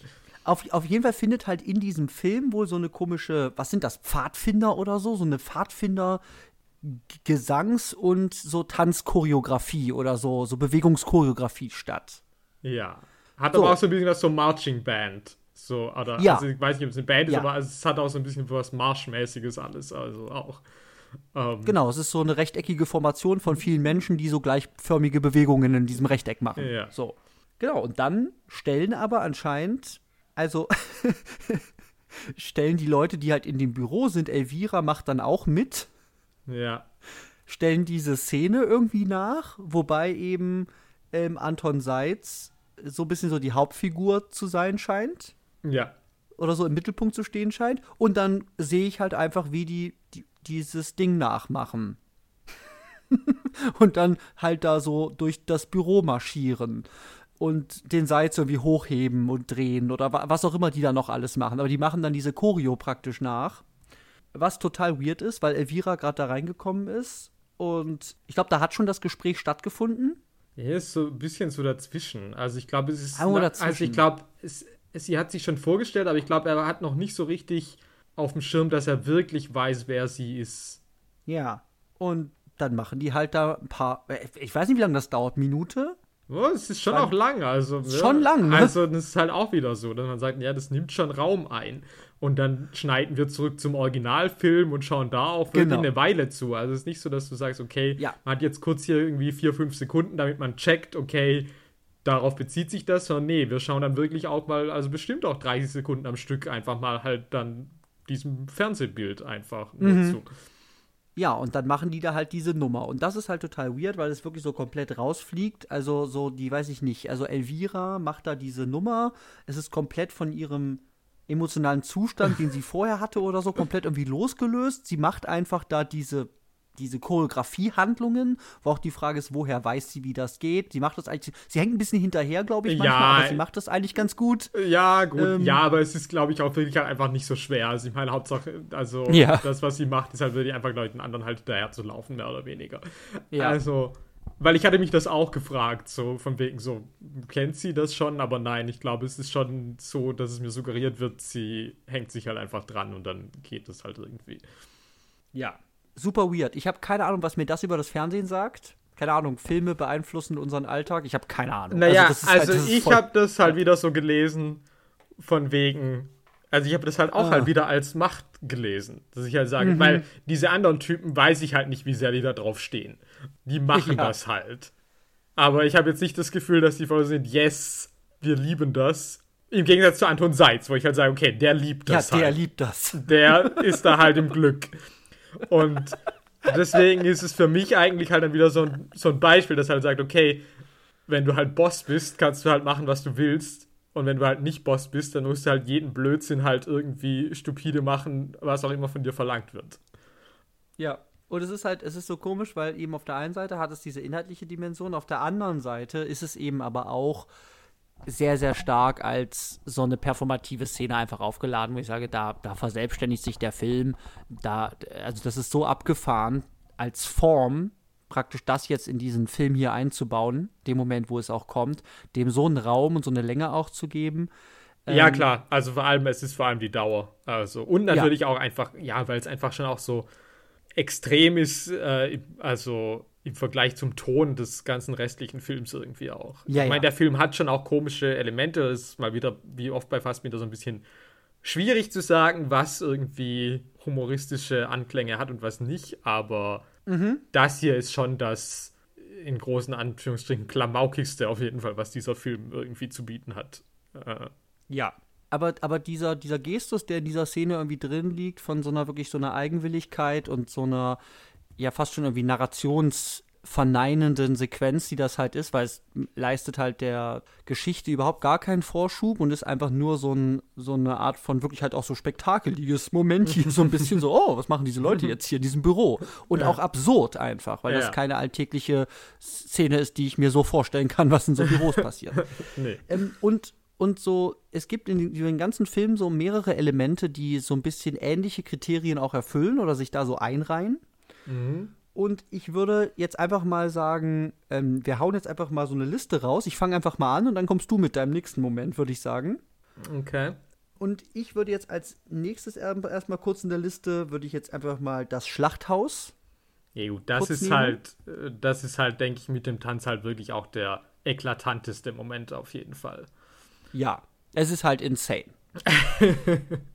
ich habe auch nicht ganz verstanden, also so, also die Szene ist so, Elvira geht mit der roten Zora ins Schlachthaus. Ja?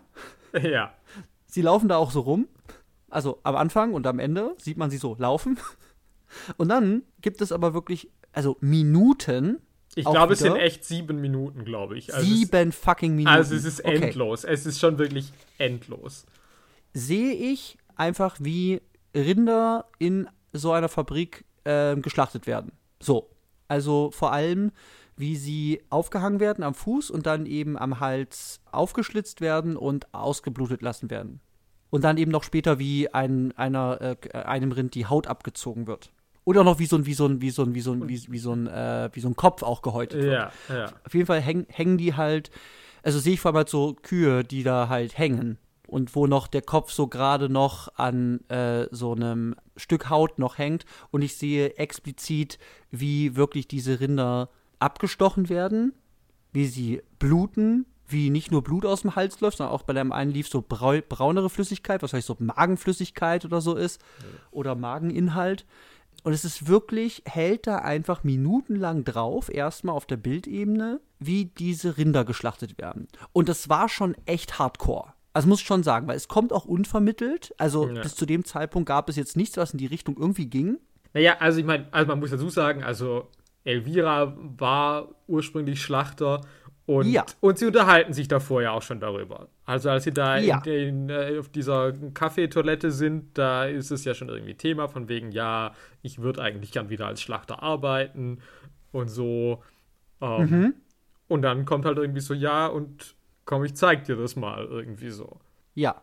So, also es ist natürlich auch nicht das Einzige, also das eben auf der Bildebene, auf der Tonebene haben wir eben ein Voice-Over von Elvira, die, und jetzt wird es eben schwierig, weil ich konnte wirklich teilweise nicht zuhören. Also ich habe wirklich Schwierigkeiten gehabt, bei den Bildern auf das zu achten, was da gesagt wird. Ich hatte vor allem auch noch, also ja, ging mir genauso, Mhm. Vor allem auch, also ich hatte, ich weiß nicht, also ich habe das auf dem Criterion Channel geguckt. No. Ich weiß nicht, wo du es geguckt hast. Auf Amazon. Ah, okay. Und die Sache ist, der Criterion Channel hat bei Fremd, also für, für englischsprachige Menschen fremdsprachige Filme einfach ah. Untertitel, die nicht ausschaltbar sind. Ah, du glücklicher, okay. Und dementsprechend habe ich das Ganze auf Deutsch mit englischen Untertiteln geguckt. Ähm, okay.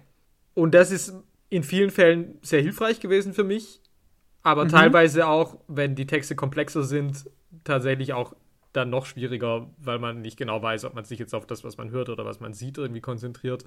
Ähm, mhm. Und das hat dann diese Szene für mich noch mehr, dass ich gesagt habe, okay, ich bin auf jeden Fall emotional und intellektuell überfordert. ähm, vor allem, weil eben auch, also genau, also weil es ist, genau, also es ist einfach bei diesen Bildern schwierig, weil die sind halt super schockierend. Also das äh, ist schon wirklich heftig, ähm, ja. wie explizit das alles da zu sehen ist. Ja. Und es hört halt auch nicht auf, also die Einstellungen sind sehr langsam, also es sind, glaube ich, auch nur mhm. zwei Einstellungen oder so. Also das heißt, es ist auch wirklich nicht so, dass du sagst, okay, es ändert sich, sondern es ist wirklich so, du siehst, also es, du siehst einfach auch die Dauer, wie halt was dauert, sozusagen. Ähm, ja. Wie lange das dauert, bis die Kuh halt ausgeblutet ist. Ähm, mhm. Und dann ist halt eben auch auf der Tonebene, also das fängt an, dass sie eben irgendwie so von ihrer Beziehung zu Christoph berichtet. Ah ja. Und dann sagt sie aber, ja, und was ihm immer am besten gefallen hat, war, wenn wir gemeinsam Text gemacht haben. Und dann, ich habe das natürlich wieder mal, also wo ich wieder sage, ich verstehe die Querverweise ja nicht, dann rezitiert sie halt aus Goethes Torquato Tasso, was ich nie gelesen Aha. habe und ich auch nicht weiß, worum es da geht. Um einen Theatermacher, das weiß ich, aber okay. sonst weiß ich nichts. Und das ist halt, also ich habe halt auch, also bei dem anderen, was ja jetzt irgendwie halt so, es ist halt irgendwie ein, einfache Alltagssprache, es ist irgendwie sie berichtet von dieser Beziehung. Das kriege ich irgendwie auch noch hin, obwohl ich irgendwie mit diesen Bildern irgendwie zu kämpfen habe.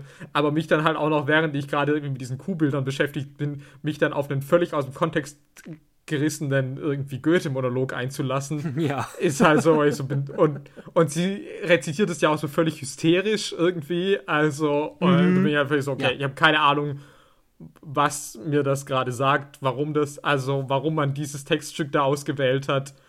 Ja. Ich weiß es nicht. Aber es ist auf jeden Fall heavy. Es sind bestimmt auch Deutungsdimensionen irgendwie drin, aber ich, ich, ich, ich will mich jetzt gar nicht daran versuchen. Nee, ich finde es auch unglaublich Was für mich schwierig. da einfach im, im Fokus steht, ist wirklich die Länge und die, ich nenne es mal so Neutralität der Kamera, das einfach nur zu zeigen. Ja. So, diese Prozesse des Ausblutens, des Schlachtens, des Häutens, und dazu läuft halt dieser Text. Und auch Musik. Also ich weiß nicht, ob es irgendwie, ja. ich glaube, es ist Händel, wenn ich das. Ja, natürlich. Aber ja. Ja. Okay, also ich nehme das Schlachthaus. Was willst du als nächstes nehmen? Ich habe tatsächlich gar nicht mehr so viel. Also ich meine, generell, also fällt auch, also wie bei diesem Schlachthaus, auch einfach so diese Inkongruenz von Ton und Bild. Ähm, mhm. Also was, ich meine, das ist auch so ein Etepetete-Wort dafür, dass man einfach sagt, okay, es gibt halt Voice-Over, ja, wo man jetzt sagt, okay, ist eigentlich irgendwie ein Stilmittel, das man kennt und jetzt nicht mhm. sonderlich schwierig ist. Aber es ist ja auch bei dieser ganzen Endszene, da mhm. läuft, läuft ja auch, also ich nehme an, es sind immer noch Ausschnitte aus ihrem Interview. Ähm, ja, das glaube ich, ja. Also das, so hatte ich das verstanden. Und ja. das läuft aber halt eben auch und mischt sich dann auch teilweise mit dem Ton der Personen, die eben ihre Leiche finden. Mhm.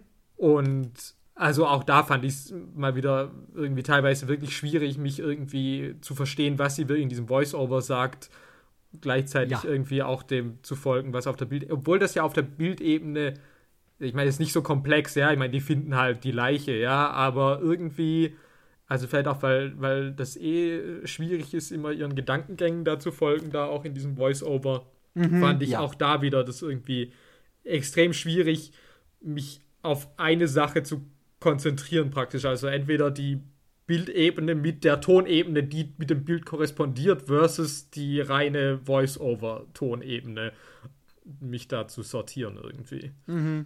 Und wie gesagt, dann hatte ich halt auch noch die Untertitel-Text-Lesebene irgendwie dazu. Mhm. Das hat dann halt mir endgültig den Rest gegeben, glaube ich. Ja, ich würde so ein bisschen analog dazu vielleicht, ein bisschen. Diese Textüberblendung am Anfang. Mhm. machen, also, also, also, wo eben das erklärt wird mit den, mit den 13 Mo also mit den Jahren, mit den 13 Monden und so weiter. 1992 wird ein furchtbares Jahr, seht euch vor und so. ähm, was halt in an violetter Schrift halt über den Anfangsplot von diesen äh, Begegnungen von Elvira mit diesen Strichern, die sie dann verprügeln, mhm. ähm, halt ist, dass dort eben entweder halt in irgendwelchen Totalen halt ich da so, so Schemen von, von Menschen sehe, die noch gar nicht eingeführt sind. Ja. Also ich weiß noch gar nicht, ja. was passiert da eigentlich. Und dann werden diese Dinge auch noch, diese Bilder mit Text, der sich dann irgendwann voll komplett auch über mal über den ganzen Bildschirm oder so auch zieht. Ja, ja. ja. Überlagert. Aber im Hintergrund des Textes läuft das Geschehen halt weiter. Und das wäre auch wieder so eine Art von Überlagerung und Überforderung, äh, mhm. äh, wo ich nicht weiß, wie geht das jetzt hier zusammen? Was, soll, soll, ich jetzt hier was sehen? Soll ich jetzt hier was verstehen? Das läuft da einfach weiter, keine Ahnung. Das geht in diesen Gestus so ein bisschen mit rein mhm. und ist aber eben auch wieder so eine Spielerei, die mir so ein, äh, so ein ähm, ich nenne es mal so klassisches passives Sehen auch einfach erschwert. Ja. So. Ja.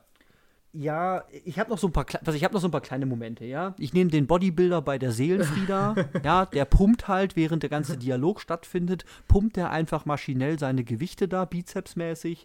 Ich weiß ja gar nicht, ob wir sein Gesicht die wirklich sehen, nicht so richtig zumindest. Nicht so richtig, der macht auch nichts. Also so, der steht einfach da, der ist halt wirklich ein Roboter und pumpt halt die ganze Zeit und hört halt nicht auf.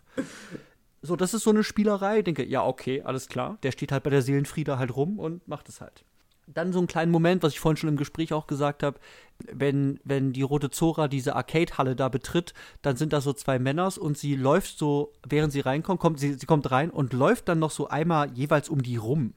Ja, vor allem aber um den ersten. Also bei dem zweiten ist es so, okay, ja. also ich meine, klar, sie checkt halt ja auch noch die Männer aus. Also die Rote Zora ist auch eine Prostituierte, also dementsprechend mhm, klar. Ähm, klar, die muss irgendwie halt auch ein bisschen äh, gucken, ob da, ob da vielleicht jemand ins Geschäft kommen will.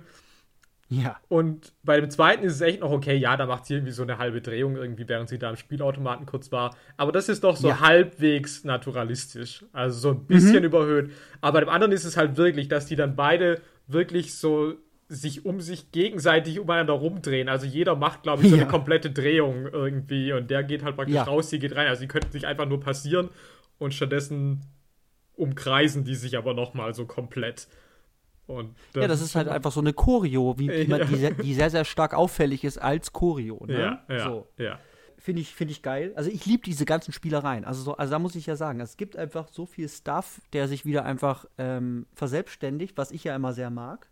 Dann gibt es noch, ja klar, du hast schon gesagt, die Lady, die, durch, die durchs äh, Schlüsselloch lacht. Äh, weiß nicht, worüber die lacht, aber die ist halt super. Ja. Und Genau, und jetzt noch eine Ebene, die, die jetzt gar nicht so quirky vielleicht ist, aber die mir aufgefallen ist, ist eben dieses Spiel mit, mit Ton. Du hast es gerade schon eben angesprochen, dass es eben so halt so Voice-Overs zum Beispiel gibt, ja, die eben zum Beispiel am Ende oder auch während der Schlachterszene mhm.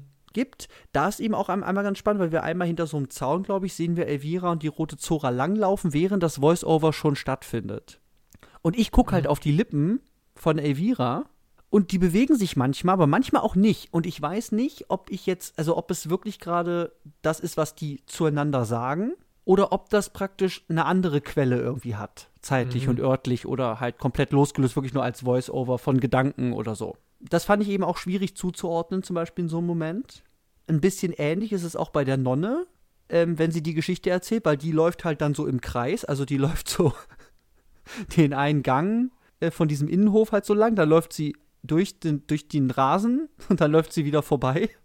Da sieht man aber mehr noch die Lippen bewegen. Was ich aber ganz spannend finde, ist, dass eben diese Voice-Overs als auch eben normaler Dialog, je nachdem, ob die Kamera nah dran ist oder weiter entfernt, dass sich die Tonqualität tatsächlich ändert. Hm. Also diese Voice-Overs haben eine viel klarere, ähm, klareren Sound und besser verständlich und wenig Hall während zum Beispiel in diesem ähm, Gespräch in dieser Kaffeetoilette voller Spiegel eben man sehr, sehr stark den Hall hört. In der gleichen Szene, aber im gleichen Raum gibt es dann so eine, so eine Nahaufnahme von Elviras, ähm, Elviras Gesicht. Und da ändert sich die Qualität des Tons zum Beispiel. Und jetzt ist es eben so, dass ich auf der einen Seite könnte ich eben sagen, ja gut, es ist entweder halt ein, äh, ich nenne es mal technischer Makel, so. Ja, das Sage, würde, das würde halt, mich halt nicht wundern, ja. So, die kriegen halt den Ton nicht hin. Auf der anderen Seite ist aber dieses Spiel mit Ton durch diese Voice-Over und so weiter irgendwie diesem Film schon auch irgendwie inhärent und zieht sich auch immer weiter hin. Weswegen ich nicht sagen will, ja, ist jetzt geil, weil es scheint jetzt intentional zu sein oder so, ja. Hm. Aber ähm, es reiht sich schon ein in irgendwie so eine Art, in, in irgendeiner Art von Spiel mit Ton hier in diesem Film. So, das ist mir erstmal nur aufgefallen. Das kann alles totaler Humbug sein, dass sie sagen, ja gut, die wissen ja nicht, was sie tun. Aber das ist mir trotzdem erstmal aufgefallen und ich hatte wirklich auch oft auch Schwierigkeiten, vor allem bei den, bei den totaleren Shots mit eben hallendem Ton, wirklich auch zu verstehen, was die sagen, weil ich hatte eben keinen Untertitel. Ja, also ich hatte tatsächlich auch manchmal Probleme zu verstehen, was wirklich gesagt wird. Also mir ist nicht ganz so krass aufgefallen, weil ich mich natürlich ja. oft auch einfach auf die Untertitel konzentrieren mhm. konnte, aber es gab auch Sachen, wo ich gedacht habe, okay, also ich habe es auf jeden Fall, was der, der deutsche Satz war, habe ich wirklich nicht verstanden. Aber mal auch wirklich Sachen zurückgespult, war es okay, nee, keine Chance, ich verstehe es einfach nicht. Ja. Aber ich kann mir tatsächlich halt schon vorstellen, ich meine, wie gesagt, dadurch, dass mir natürlich so viel gedreht hat, war das natürlich auch oft immer sehr schnell. Ähm, mhm, klar. Ja, kann ich mir schon auch vorstellen, dass einfach da, und ich meine, wie hoch die Budgets jeweils waren, weiß ich auch nicht. Es sieht halt extrem low budget aus, ne? Es ist halt an, an Originalschauplätzen irgendwie scheint, also ist es einfach gedreht. Äh, die, die Ausstattung ist jetzt nicht, ich sage da, also klar, die Wohnung von Elvira, die hat schon ein paar fancy Sachen, wie dieses, dieses Bett mit dieser Flucati-Decke und so, und aber das sieht jetzt nicht unglaublich teuer aus. Nee, wobei ich schon sagen muss, ich finde optisch, also ich finde die Kamera, finde ich halt hervorragend. Also mhm. das ist halt schon immer, wo man, also ja. wenn Fassi die wirklich selber gemacht hat hier, sage ich schon, also es sind jetzt nicht ganz wie die Michael Ballhaus Fassbinders, mhm. aber mhm. Ah, man, Ballhaus. Ja, ja, also ich meine, das ist halt, also so Petra von Kant und so, das ist halt schon nochmal irgendwie ein anderes Level.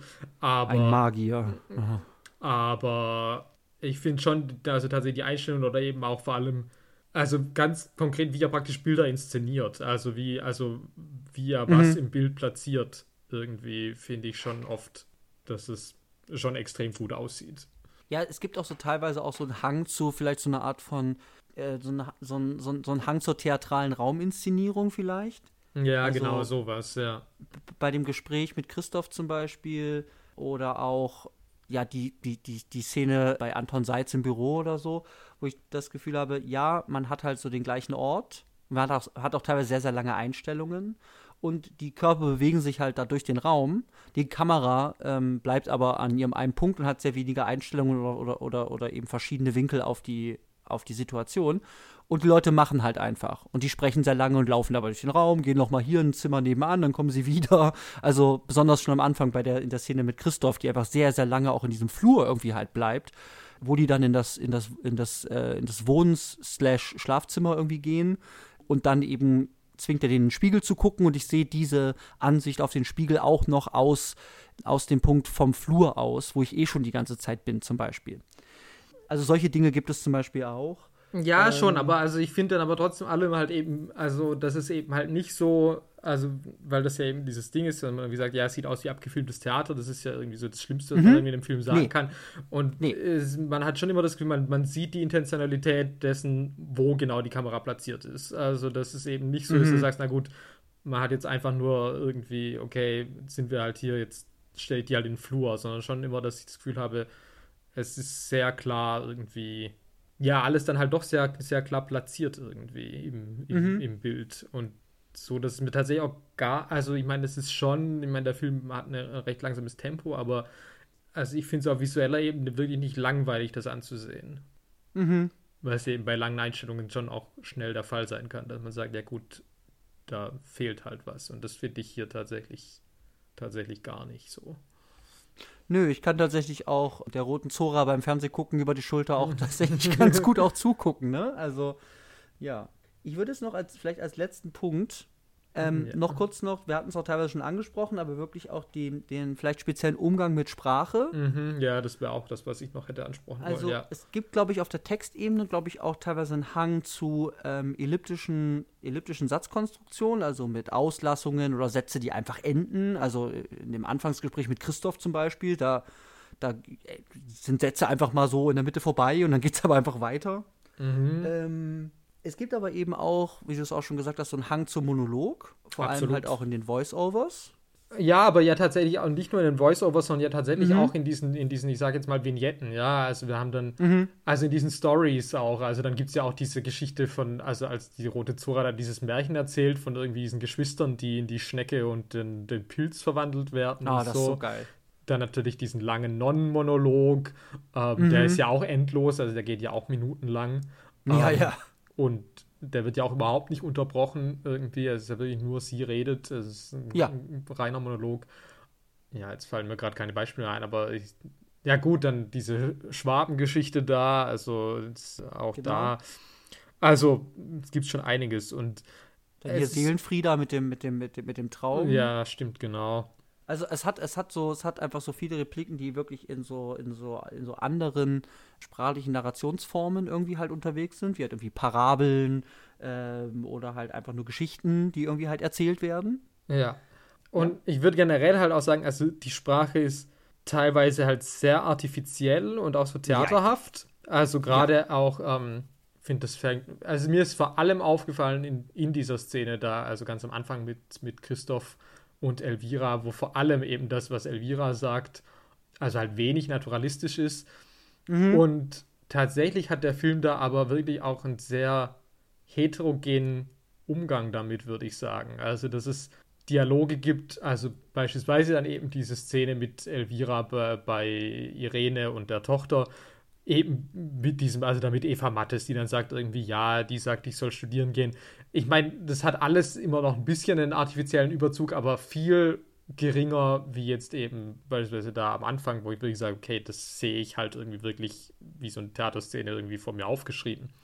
Und dann Mhm. aber auch, wie die Leute eben manchmal auch in Gesprächen wechseln, also beispielsweise auch bei Seelenfrieda, wo es eben Teile dieses Dialogs gibt, wo ich sage, ja, das ist alles irgendwie einigermaßen naturalistisch und dann auf einmal kommt da irgendwie so eine Abhandlung irgendwie über irgendwie mein, mein Leib ist die Objektifizierung meines Willens oder so irgendwie. Ah, ja. Also und, und sowas, wo ich sage so, okay, wo kommt das denn jetzt her? Und das auf jeden Fall wirkt das jetzt nicht so, als ob diese Figur sich das gerade ausgedacht hätte und jetzt gerade Ja. naturalistisch das in dieses Gespräch einbringen würde. Und das ist ja bei. Ist so philosophischer Diskurstext halt. genau. so, und ja. das, Mhm. das ist ja bei diesem Selbstmörder ist das ja auch nochmal eben ganz, ganz krass. Mhm. Ja. Also Ja. der Film hat da wirklich so ganz unterschiedliche unterschiedliche Mittel, wie irgendwie Sprache verwendet wird, würde ich sagen. So, kommen wir zum Fazit. Yes. Was machen wir jetzt? Also, wir haben verschiedene Thematiken. Ein- Eine, äh, die anderen mehr zentral als die einen. Wir haben ein riesiges Sammelsurium an verschiedenen äh, quirky Motiven, als auch ähm, Mittelverwendungen. Puh, was bleibt für dich jetzt hängen? Was, was, was ist die Essenz von diesem Film? Ähm, das möchte ich mir nicht anmaßen. Also ich habe wirklich auch so ein bisschen das Gefühl, ich habe da einfach jetzt irgendwie, also als ob Fassbinder sich da wirklich irgendwie auch so ausgekotzt hat und das irgendwie schon auch ein bisschen so ein Stream of Conscious Film vielleicht auch so ein bisschen ist. Also Ja. Ja. mich da jetzt hinzustellen und zu sagen, ich habe jetzt irgendwie so eine Catchphrase, mit der ich das jetzt äh, irgendwie äh, schön verpacken kann und, und eine Schleife drumherum machen. Das möchte ich uns und auch äh, Rainer Werner, bevor er sich im Grab rollt, wirklich nicht zumuten. Ja. Aber spannend war es auf jeden Fall. Also, Es, es war auf jeden Fall spannend. Also, es, es ist schon auch ein, ein recht langatmiger Film. ich muss Also- auch sagen, also es ist schon anstrengend. Also es ist Das ist nicht, echt anstrengend, Also es ist ja. nicht, also easy watching war das nicht. Also, dass Nein. ich jetzt sage, so, ah, das ist wie, wie im Flug vorbeigegangen, was, zwei Stunden schon um. Nee, also es ist schon harter Tobak und also es ist schon ein Film, der es einem wirklich nicht einfach macht. Ja, das ist auf jeden Fall richtig. Es ist aber eben auch ein Film mit einer Menge Mut zu einer eigenen Handschrift und zu einer wirklich originellen Mittelverwendung und zu einer eigenen Bildersprache zum Thema, dem aber dem nicht nur, aber ziemlich häufig auch, glaube ich, so eine Art von Anti-Haltung gegenüber äh, von Konventionen, von Darstellungskonventionen und von thematischen Konventionen auch eingeschrieben ist. Ja. Aber, aber nicht nur. Ich glaube, das würde zu kurz greifen. So. Weil zum Beispiel in der, in, in der Beziehung zwischen Irene und, und, und, und, und Elvira, ja, das ist nicht so, ich sage, ja, das will jetzt gegen den Strich sein. Also schon, das will natürlich was Alternatives irgendwie auch zeigen, aber es hat schon auch, finde ich, eine sehr affirmative, bejahende Funktion, irgendwie hier einfach etwas zu zeigen. Deswegen finde ich, find ich so schwer, sagt, das ist ein Anti-Film oder so. Ja, nee, das würde ich auch, also dafür, ich weiß nicht, dafür, glaube ich, interessiert sich der Film dann doch zu sehr auch für seine Figuren und das Schicksal seiner mhm. Hauptfigur, als dass ich jetzt sagen würde, es ist nur irgendwie so, ich will jetzt irgendwie sinnlos provozieren oder irgendwie. Ja. Aber es ist aber auch ein Film, wo Rainer Werner selber auch im Fernsehen ist. So. Also, das ist ja, ja. Äh, halt einfach so ein Ding. Ich weiß auch nicht, ich habe jetzt auch kein, kein Fazit. Ich weiß nur, das Ding ist voll mit Sachen. Das hat einen sehr crazy Umgang mit einer Thematik, die vielleicht damals wirklich nicht ähm, alltäglich war im Film. Als auch der Umgang dann damit bis heute, finde ich. Also ich kann mir nicht vorstellen, dass es so einen Zugang dazu irgendwie auch einfach breit gibt. Ja. Und es ist einfach auch sehr verspielt und ich mag tatsächlich auch viele der Figuren und ich mag halt wirklich auch den Humor, den das teilweise auch hat ähm, und die Überzogenheit. Aber klar, es ist auch ein anstrengender Ritt. Also ähm, seid gefasst, auf was ihr euch einlasst, falls ihr euch das mal geben wollt da draußen. Ja, ich fürchte, wir haben es nicht sonderlich gut beworben. Aber also es ist schon so, man muss irgendwie ein bisschen Biss haben, aber es lohnt sich dann irgendwie schon. Also und mhm es macht mir jetzt auch Spaß, mit dir darüber zu reden. Also, weil es mhm. eben irgendwie doch halt dann, also es hat halt eben so viel zu bieten. Also in ganz verschiedene Richtungen. Also, in denen ja, ich nie gerechnet hätte. Also. Ja, es, es macht mir aber auch Kopfschmerzen, weil ich halt auch bei keinem der Dinge wirklich so einen Finger drauf packen kann. Also, also ja, klar. Also, das also, merke ich halt ja, auch. Ja, ja, ja. Also Spaß ist vielleicht auch das, das falsche Wort. Also es ist jetzt auch nicht so, dass wir jetzt irgendwie so einen, das hatten wir auch schon in Diskussion, dass man gefühlt so einen Heureka-Moment hat und sagt so, ah ja, jetzt äh, fällt so alles irgendwie an seinen Platz und, und ergibt Sinn. Nee, das ist hier halt nicht so. Aber das ist vielleicht halt eben, also mit vielen von Fassbinders Filmen, aber mit dem eben auch ganz extrem, das ist eben so, es ist, du kannst es nicht komplett durchsteigen, also weil da einfach so viel drinsteckt und muss man vielleicht auch nichts. Also solange man irgendwie was rauszieht für sich, mhm. ist das ja auch schon mal was. Ja, es scheint einen anderen, anderen Gestus auf jeden Fall zur, zur Informationsvermittlung irgendwie zu haben, tatsächlich, als sie das Vorzug hauen, sonst knallt ihr das halt hin. Ich weiß nicht, ob es hier richtig passt, aber ich habe neulich wieder einen Begriff von Markus Stiegelegger gelesen, der würde sowas als ähm, konfrontative Filmkunst vielleicht auch, auch beschreiben. Vielleicht mhm. nicht ganz so extrem, aber ich euch an diese Schlachthausszene zum Beispiel denke, das wäre zum Beispiel was denken, das das, das, ja, gut, das ist super konfrontativ, ja. Direkt halt an. Das ist so, what the fuck, ey. Also, ja, und jeder weiß, wir lieben die Sachen, die Sachen machen. Yes. Aber eine offizielle Wer schaut Sachen Warnung. Wiep, wiep, wiep, Vorsicht, äh, anstrengend. Ja, also generell Warnung davor. Also, wie gesagt, also Schlachthaus und eben auch natürlich die äh, Genderpolitik auch da. Also, wenn, ja. wenn das Leuten sauer aufstößt, kann ich das denen nicht verübeln, tatsächlich. Ja. Äh, Aber wir haben es jetzt erstmal versucht, so zu nehmen, wie es ist. Ne? Ich hoffe, das wäre das, das wär jetzt das Optimalste, dass wir sagen, was, also wie stellt sich der Film erstmal dazu und was präsentiert er eigentlich zu dieser Thematik? So, und unabhängig davon, wie wir das jetzt finden oder so, erstmal zu sagen, das ist das, wie der Film anscheinend da zu operieren mit scheint. Ja, so in etwa würde ich das sagen. Also ich meine, auch da, also der Film, also, ja, wie sage ich das jetzt? Also kommt ja, glaube ich, auch auf jeden Fall nicht aus einer, also aus keiner transphoben Perspektive. Die Frage ist halt, wie sensibel ist das oder wie sehr ja. interessiert er sich überhaupt dafür? Das ist, denke ich, was man ihm jetzt vorwerfen kann. Aber es ist auf jeden Fall, würde ich jetzt ja. sagen, überhaupt, also wenn ich sie als Transgender-Frau nehme, dann muss ich ja trotzdem sagen, sie ist unsere Heldin, der wir jetzt irgendwie halt auch zwei Stunden in diesem Film folgen. Ja. Was ja schon mal überhaupt, also ich meine, sie ist auch eine schwierige Figur auf jeden Fall. Also es ist jetzt auch nicht so, dass mhm. ich jetzt sage, sie ist jetzt irgendwie einfach nur unsere positiv besetzte irgendwie Identifikationsfigur. Aber auf jeden Fall ist sie halt ein Mensch. Ähm, mhm. Und ich meine, ja. schon allein das ist ja was, äh, wie man halt vielleicht überhaupt mal überhaupt an, an Transgender-Themen wie oberflächlich oder nicht sensibel genug vielleicht auch damit umgegangen wird. Aber schon allein das ist ja für vor 45 Jahren, wenn ich bedenke, wie transphob ja irgendwie noch äh, beispielsweise die Komödien der Nullerjahre sind, alle ähm, mhm. Oder natürlich auch, äh, ich meine, in den Jahrzehnten vorher nicht minder. Mrs. Doubtfire. Ähm, yes, hello. äh, da würde ich halt sagen, da ist das auf jeden Fall deutlich progressiver. Mhm. Dann machen wir es zu. Yes. Bevor ich mich jetzt doch noch irgendwie in Teufelsküche rede. Ja, ja, schnell aufhören. Es wird alles rausgeschnitten. Abbruch, Abbruch. ja. Und das war die erste und letzte, weil wir gecancelt wurden, äh, Folge von Queer Eye Germany. Edition. So, und jetzt komme ich. Yes. Wir haben leider keine Top 3. Wir haben diverse Ideen gehabt, die waren aber alle Doom. Ja, Deswegen. das war wirklich selbst. Also, wir haben ja wenig Ansprüche. Und wir haben ja wirklich schon ja. bei Top 3 wirklich unterirdische Sachen gemacht. Aber ja. heute haben wir dann wirklich gesagt, irgendwo ist auch mal gut. Muss man dann doch die Reißlinie ziehen, Reißleine ziehen und ja. sagen, nein. Ja. Wir, wir haben nach Filmtiteln euch. gesucht, wo das Wort Ja drin vorkommt. Also so weit sind wir schon gegangen. Verzeiht uns bitte, dass wir hier leider nichts für euch haben. Ja. Aber wir sind euch ein bisschen was schuldig, weil ich meine, dass du hier so einen anstrengenden hier Popanz mitbringst, das ist ja klar. Das, das ist mein brand. Job. Dafür, ja. bist, dafür ja. bist du hier. So. Yes.